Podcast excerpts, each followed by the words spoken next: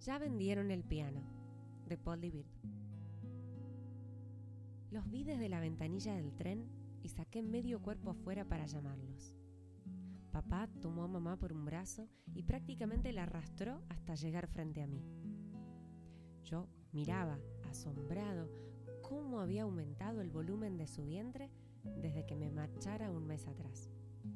Y Margarita, mi prima, que se había peinado unas 20 durante el viaje, me tironeó de la camisa gritándome que le ayudara con el bolso.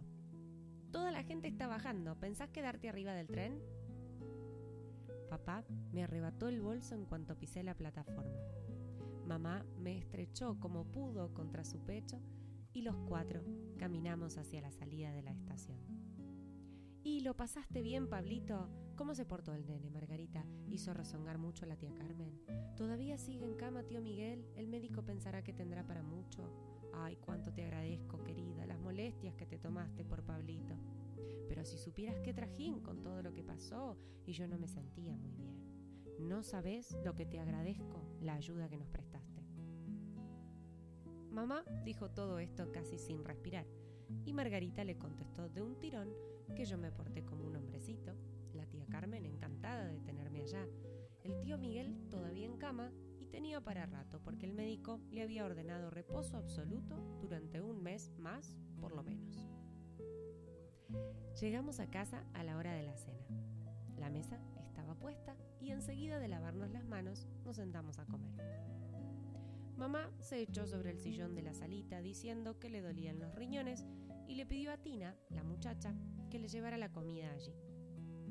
Margarita ocupó la silla de mamá y entonces noté que el lugar del abuelo estaba vacío. ¿Y el abuelo? Pregunté con sorpresa. Los grandes se miraron entre sí y luego, lentamente y dando muchos rodeos, papá me comunicó que el abuelo se había ido de viaje. A un largo viaje con destino al cielo o algo así. Un largo viaje, abuelo. Y así supe que te habías muerto. Y de pronto me di cuenta de que todos estaban tristes. Y yo también. ¿La muerte es para siempre? No me contestaron y no repetí la pregunta. Nadie comió esa noche. Margarita se quedó en casa hasta que nació la nena, roja y arrugada. La llamaron Mariana y me prohibieron levantarla de la cuna.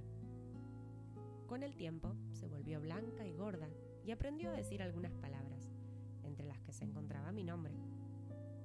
Fue entonces cuando pusieron una sillita alta en tu lugar y desde allí Mariana metía las manos en el puré mientras mamá le daba de comer por cucharadas.